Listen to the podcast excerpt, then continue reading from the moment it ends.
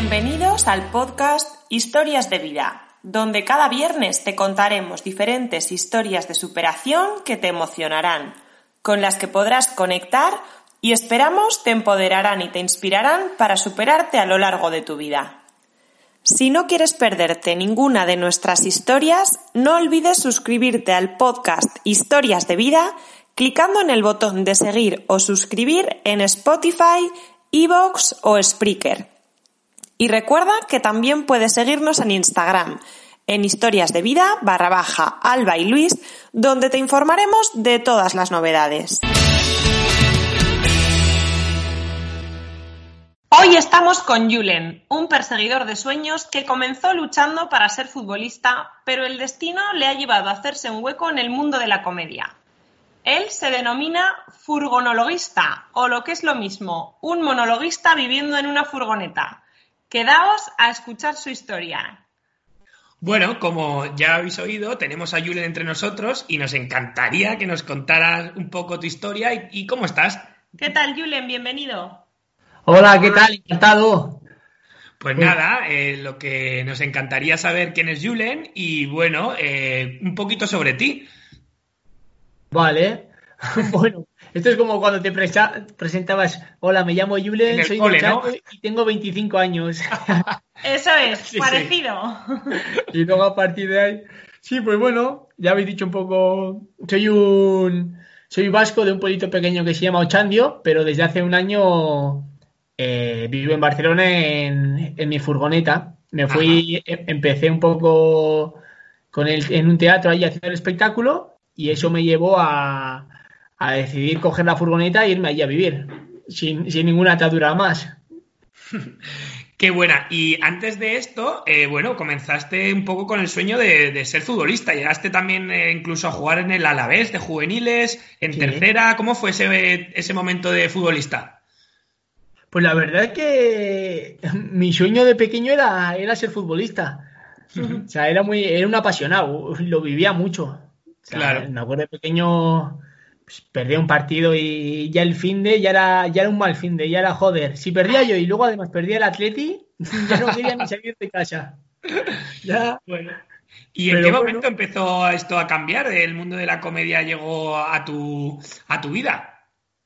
Pues se fue dando, se fue dando poquito a poco, porque ya te digo, yo cuando en juveniles estaba en el Alavés, Ujú. salí del Alavés, fui a una tercera división aquí en el País Vasco, luego fui a otra tercera división y luego en sí fui a Barcelona hace tres años a jugar al fútbol también, a una tercera división allí en el Júpiter Ujú. y iba para eso, pero aparte de jugar al fútbol, fui también a Barcelona a estudiar interpretación, un curso de teatro, dos años en la, en la escuela La Bobina. Ajá. Y ahí estuve haciendo las dos cosas de primeras. Estudiaba por las mañanas y a las tardes jugaba al fútbol. Y en ese periodo era, me gustaba el teatro, pero me, me- ese no era mi rama artística. Veía que eh, eso de memorizarme un guion externo y ah, quería algo más. Y me gustaba la comedia y ahí encontré el ámbito este que es el stand-up, que yo escribía mis guiones y, y actuaba de, hacía comedia de, de mis vivencias. Y ahí es cuando me enganché a la comedia. Mientras jugaba al fútbol empecé a hacer monólogos hasta que se me dio mejor una cosa que la otra. Claro. Oye, ¿y cómo empieza uno a hacer monólogos? ¿Dónde eh, empezaste a hacerlos? ¿Lo hacías en la propia escuela de teatro o en tu casa, por internet? Cuéntanos, ¿cómo empieza uno a hacer monólogos? Pues yo me preguntaba eso también, porque yo me acuerdo que fui, un día iba pasando por las Ramblas y me paré enfrente del Teatro del Capitol eh, y vi que actuaba David Guapo, monologuista mo- conocido, Sí. y entré a verlo y dije, ostras, pues que, que me reí mucho, dije, yo, yo quiero hacer esto, quiero tener esta capacidad de estar encima de un micrófono, encima de un escenario con el micrófono y generar esto en la gente, ¿no? Y después de eso, a la noche me puse a investigar y vi que había cursos sobre, sobre stand-up, sobre los monólogos. Y así me apunté, me apunté al curso de Gabriel Córdoba, que tiene una academia en Barcelona, que la recomiendo, y, y ahí me apunté y con eso empecé. Qué guay. Y oye, en un curso para monologuistas, ¿qué te enseñan o qué cosas hacíais en ese tipo de cursos? ¿Te dan un tema e improvisas o cómo era esa la enseñanza? Pues era un poco, aprendes un poco de guion, de cómo escritura, escritura cómica, escritura de stand-up, cómo son un poco las técnicas para escribir, y luego encontrar, encontrar tu voz cómica, que eso no, se, eso no se aprende en la academia, eso se aprende durante años de actuaciones. Claro. Pero un poco, un poco es eso, lo básico de escribir, aprender a escribir un poco, porque claro, eso te lo escribes tú. Y luego ya haces la primera actuación en, en un teatro que organiza la academia con amigos y familiares y gente que quiera venir, pero generalmente amigos y, y familiares y ahí ya, ahí te dejan libre. Después de eso ya es a volar. ¿Y cómo fue ese primer momento que ya empezaste a ver que esto iba en serio, no? Porque eh, también has llegado a, actuar en, pues también en algún teatro de Barcelona y bueno, o sea que ya, pues digamos que te estás afianzando en el mundo de la comedia. ¿Cómo fue ese momento de que, bueno, pues poco a poco veías que igual esto sí que iba en serio? Pues yo cuando encontré, cuando encontré que era lo que me apasionaba, lo de hacer monólogos, en ese momento ya supe que, que eso iba en serio. Independientemente de cómo estuviese yo como cómico, al descubrir que yo quería eso, era pues ya está, esto ya va en serio, automáticamente. Cuando encuentras tu objetivo de vida o tu objetivo de presente, ¿no? Ya es, pues mira, a por esto. Y, y, así fue, pues teniendo claro el objetivo, pues vas trabajándolo, vas actuando, vas sin venirte cuando sabes, cuando tienes un objetivo y sabes que todo lo demás es un proceso. Te da igual pinchar, te da igual que no te rían, porque es parte del, proceso, te lo tomas todo, todo, como, pues bueno, no me ríen, pero es que este no es el objetivo, el objetivo está más adelante, así que a seguir. Y la verdad que así es como conseguimos hacer un show con dos amigos míos, Borja Nicolau y Richo Olivé, que nos conocimos en la academia, y empezamos en el teatro directamente con ese show. Y, y ahí hemos estado un año hasta que ha llegado el, virus, pero bien, muy contentos. Qué bien, qué bien. Oye, ¿y qué crees que es lo más difícil de, ser monologuista o, lo que a lo mejor cuesta un poquito más? Porque yo pienso en subirte ahí a un escenario y ser tú el, el que tienes todo el show y que tú eres el principal responsable y tiene que imponer bastante, ¿no? Sí, bueno, yo creo que esto será un poco. Depende para, para cómico. Para, cada cómico igual te dirá algo, ¿no? Igual a alguno le cuesta más escribir el guion, a otro igual le cuesta más ponerse enfrente del público. Que bueno, eso al final es lo que no te puede costar, porque si lo haces también es para disfrutar, ¿no? Si al final sales y lo pasas mal, al principio igual puede pasar, pero yo creo que eso poco a poco se va quitando. A mí, por lo más difícil, pues no te sabría decir, depende de la época. Igual hay épocas que te cuesta más ponerte a escribir, otras, otras épocas hay más que te cuesta ensayar el acting en, frente del espejo.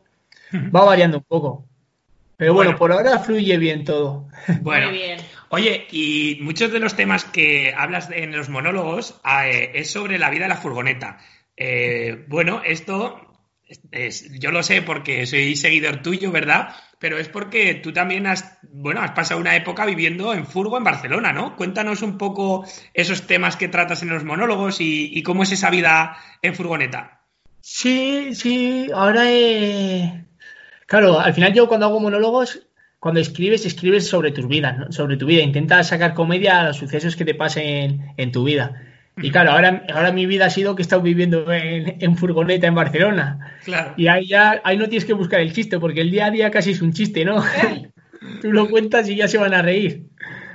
Así que, y es más, me ha costado más transformar eso en monólogo que otros temas que igual no tienen tanta comedia. Ya. Pero ¿qué, te ha, ¿qué, te ha, pasado ahí algún día he visto pues que incluso alguna vez te han parado la policía preguntando eh, cosas así curiosas, ¿no? ¿Qué, te ha ido pasando por ahí esos días en Furgo? Sí, al final, claro, lo llevas de forma discreta, porque yo ya te digo, el día a día lo pasaba afuera, porque trabajaba en un comedor con niños, y ahí ya comía, luego iba a jugar al fútbol y ahí ya me duchaba, o sea, solo, volvía, solo volvía a la furgoneta a dormir, así que pero, pero sí, estando ahí, por ejemplo, eso, una. Bueno, la, policía me ha llegado a ayudar, porque una vez me dejé las llaves, hace poco además, me dejé las llaves dentro y salí fuera con el pestillo bajado. Y claro, luego intenté yo, no podía, no podía entrar.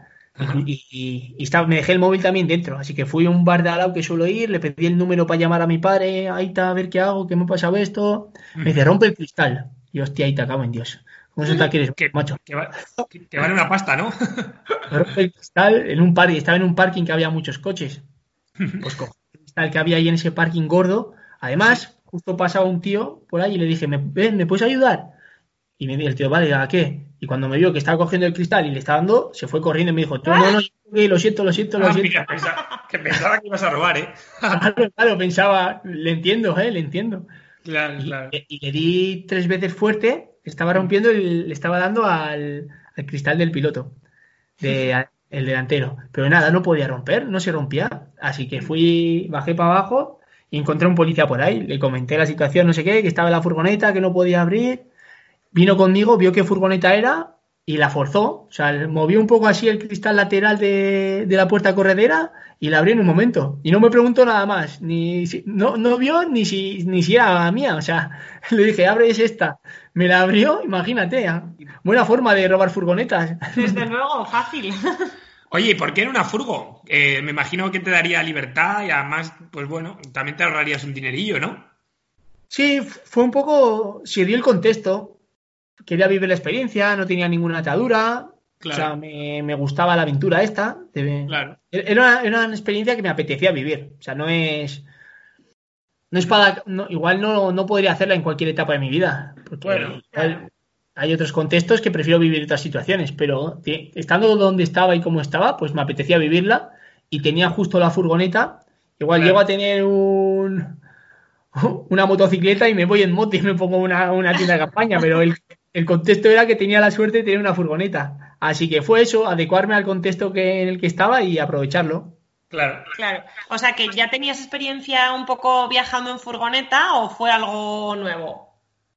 Sí, sí, yo esta furgoneta la tenía desde, bueno, era de mi, de mi tío, o sea, la teníamos aquí, era de la familia, y, y ya cuando cumplí los 18 ya, ya le había hecho viajes, había viajado por, por Andalucía, eh, lugares del interior de la península, Portugal, incluso a Suiza, así que ya tenía kilómetros recorridos.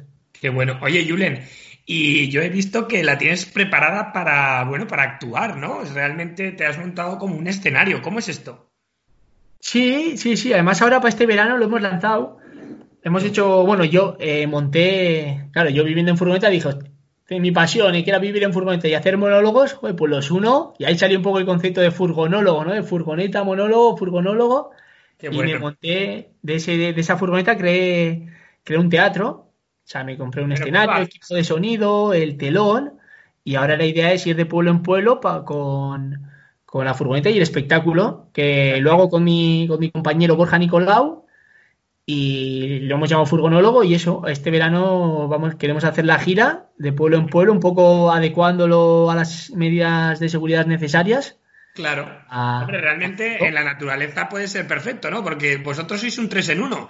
Tienes la furgoneta para moverte, la furgoneta para dormir y tienes el escenario. O sea, tío, aprovechas a tope tus recursos, ¿no? Claro, claro, sí, sí, a mí no me tienen que dejar, no me tienen que dar ni alojamiento, yo voy, Nada. Joder, actúo es que, es que y ya está. barato. Claro, es algo barato, te, te llevo el escenario, el equipo de sonido, todo, así que... Ostras, no, no, esto hay que hacer publi para que contraten los pueblos de España a Julen, me cago en la leche. sí. Ahora lo estamos moviendo y tiene, va a van a salir cosas. Ahora poco iremos diciendo ya fechas, pero ya hay pueblos que queremos ir cerrando. Así que, así que verano, va a tocar verano de kilometraje y de experiencias bonitas. Qué bien, qué bien. Oye, ¿y cómo se prepara todo esto de la furgo? Porque nosotros que hemos visto así, ahora está muy de moda lo de las furgos camperizadas y demás, hay gente muy manitas que se lo va haciendo, pero ya no me imagino montar un escenario con equipo de sonido en la furgoneta. ¿Todo esto cómo lo vas haciendo? ¿Lo vas haciendo tú? La, la verdad es que yo soy cero manitas, ¿eh? Pero de la furgoneta sé arrancarla y poco más. Para lo demás soy un manazas.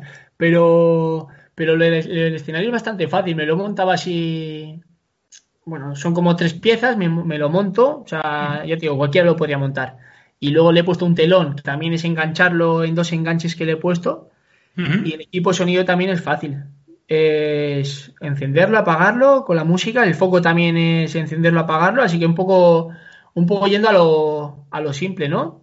Bueno, muy bien. Bueno, pero con tus recursos, oye, oye, y eh, siendo que mezclas furgo y comedia, Bueno, y eh, vamos a aprovechar para preguntarte qué es lo mejor y lo peor que crees tú eh, que es vivir en una furgo y también qué es lo mejor y lo peor en el mundo de la comedia. Me imagino que habrá muchas cosas de lo mejor, pocas de lo peor, pero bueno, cuéntanos. Pues de la furgo te diría lo mejor, la libertad que te puede dar, ¿no? La Claro. libertad de, pues estoy en un sitio, puedo ir a otro, un poco esa libertad que sientes, no tener ataduras. Y también el hecho de, a mí me ha gustado el hecho de estar, de estar solo, de estar contigo mismo, ahí en un espacio tan pequeñño y, y el estar a gusto conmigo mismo. Estar, al final, bueno, que ahora que, que no, no tengo wifi, pero tienes el móvil y tienes datos, que eso es... Estoy que hippie está en la furgo, sí, pero de vez en cuando me he visto alguna serie en Netflix, ¿eh? Claro. claro. soy, soy un hippie modernete. Pero sí, esa soledad, esa soledad la he agradecido, me ha gustado. Y lo malo, también te podría decir la soledad, porque, Ya, bueno. porque hay momentos que te apetece, claro, tienes un día malo, un día largo y vas y, y lo único que te queda es ir a tu furgoneta y meterte ahí en ese espacio tan pequeño solo. Claro. Porque queda bien en general, es un concepto que gusta, ¿no? estar en furgoneta, pero luego hay días y días en los que...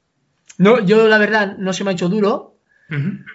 y estaba a gusto, pero bueno, sí, sí, hay días que agradecerías en la compañía. Y del mundo de la comedia, cosas maravillosas y cosas que no te gustan tanto. Pues del mundo de la comedia, lo bueno te diría también es eso, es, es como una, es una forma de ver la vida. Porque ya no es solo hacer comedia, ya es tener visión de comedia. Es como cada cosa que te pase le das un enfoque cómico. O sea, en, todo buscas en chiste. Incluso las cosas que podrían vida. ser denominadas como negativas, Ajá. tú estás buscando la vuelta para convertirlo en un chiste o en algo positivo en la que, en- de lo que puedas reírte. Y eso, eso te quita muchos pesos y es, es una forma bonita de enfocar la vida. Pues sí. Claro. Y lo, y lo malo no te, no te sabría, no te sabría. Habrá cosas malas, ¿eh? pero a mí no me gusta, no me gusta ver. No me Claro. gusta verlas o bueno, cada uno verá la oscuridad en, en, en un, en sitios diferentes, ¿no? Pero lo que digo yo, si al final si hay oscuridad, pues mira, sé tú la linterna y ve y ilumínalo y ya está. Claro que sí. Pues sí. O sea, que tú crees que, esto de la comedia también te hace un poco ver la vida de forma más positiva, ¿no? Es que yo a veces pienso, oye, estos monologuistas que salen en la tele y que están todo el día de coña y te hacen reír tanto, pues me pregunto si en su vida cotidiana pues también estarán siempre así de buen humor y haciendo este tipo de bromas o estarán todo el día contando chistes con sus amigos. ¿Tú cómo lo vives esto? ¿Crees que es algo que es como un papel o es parte de tu vida? Sí, bueno, o sea, una cosa está el enfoque sí que podemos tener a la hora de buscar chistes, pero luego está claro que somos personas y como persona íntegra tienes que dejarte sentir todas las emociones. O sea, yo no puedo ir de payasete por vida porque, porque no, porque eso, eso no va con la evolución de mi ser. Yo tengo Claro. que, como persona te tienes que dejar vivir y sentir todas las emociones, ¿no? Y, y es eso. Yo no me esfuerzo a, a, que- a tener que ser el gracioso en momentos que no me apetece. O sea, Claro, es, un- es. de- dejarte ser y ser persona normal desde el enfoque ese de que en cada cosa intenta buscar el chiste, pero eres persona. Pues sí, la verdad que nos estás dejando pues bastantes lecciones, ¿verdad? Porque al final, pues reírse de, pues, de, de lo que nos pasa muchas veces es una terapia maravillosa. Y la verdad que el humor nos ayuda a engrasar esos momentos un poquito más, más fastidiados, ¿no? Sí, sí, sí, sí, te lo, to- te lo hace tomar, eh, te hace tomar las cosas de una forma relativizando todo un poco, ¿no? Claro. Porque- Incluso Claro. me imagino que alguna vez pues también te habrá pasado o les pasará a otros cómicos que tienes pues un día un poco peor o un mal día y tienes que salir al escenario con todo tu buen humor y tu show. ¿Alguna vez te ha pasado esto? Pues a mí, que recuerde, hay días que estás más bajo, pero así, después de, de un acontecimiento muy triste, familiar o lo que sea, no, no recuerdo ningún día. Pues está claro que, que al final eres, ahí eres, en el stand-up actúa tu persona, ¿no? Actúas desde tu verdad. Pero al final eres, un- eres profesional y estás ahí para hacer Claro. reír. Por mucho que lo estés pasando mal o si estás ahí encima de un escenario, tienes que intentar que eso no se note y no transmitir eso. Porque, Claro. los, que, porque te- los que te están viendo no, no saben. Y, se- lo- y van ahí y están invirtiendo tu tiempo en ti para que les haga reír. Claro. Así que ahí hay que hacer el cambio de chip. Sí, al final un poco como en cualquier trabajo, ¿no? Pues si trabajas con otras personas o sobre todo pues de cara al público, te toca ser profesional en ese momento y tirar para adelante. Claro, sí, sí, sí, eso es.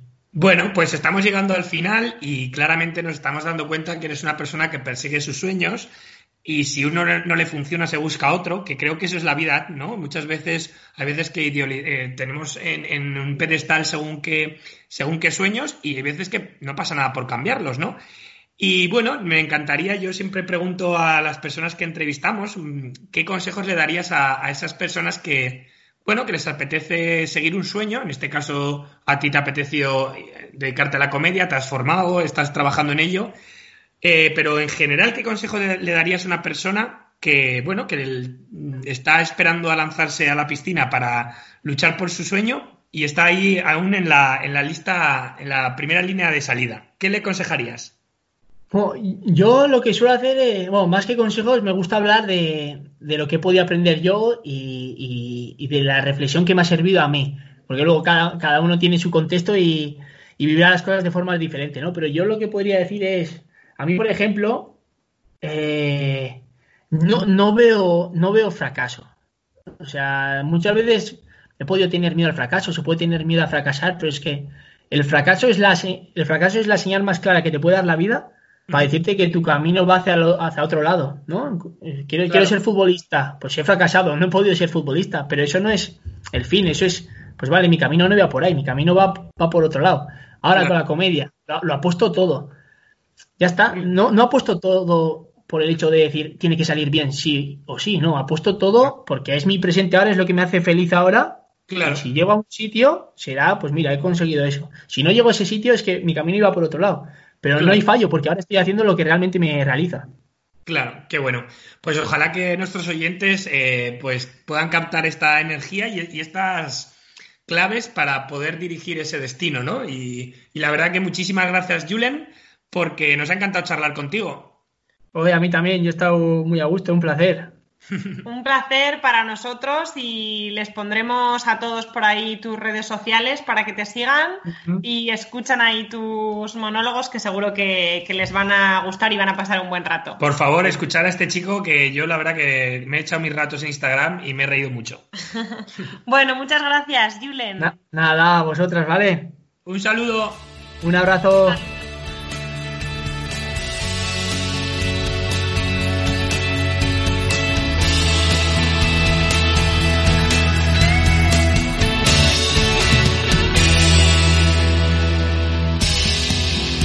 Gracias por escuchar Historias de Vida, donde cada viernes te contaremos historias inspiradoras y enriquecedoras que se convierten en especiales por las personas que están detrás de ellas. Historias llenas de vida.